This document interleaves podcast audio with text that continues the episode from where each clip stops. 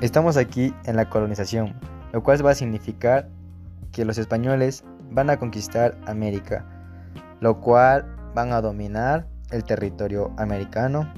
Entonces, estamos aquí con uno de los integrantes del grupo de Colón, lo cual vamos a preguntarle qué significa para él la colonización.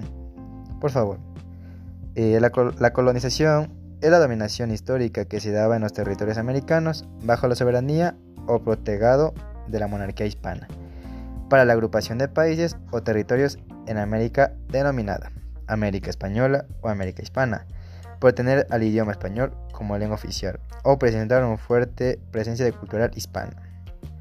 Eh, también la colonización española de América fue proceso lo cual implementó un nuevo mundo o una administración que presentía una imitación duplicado de la administración de diferentes países, lo cual llegó a ser Colón con esta tierra que sería América.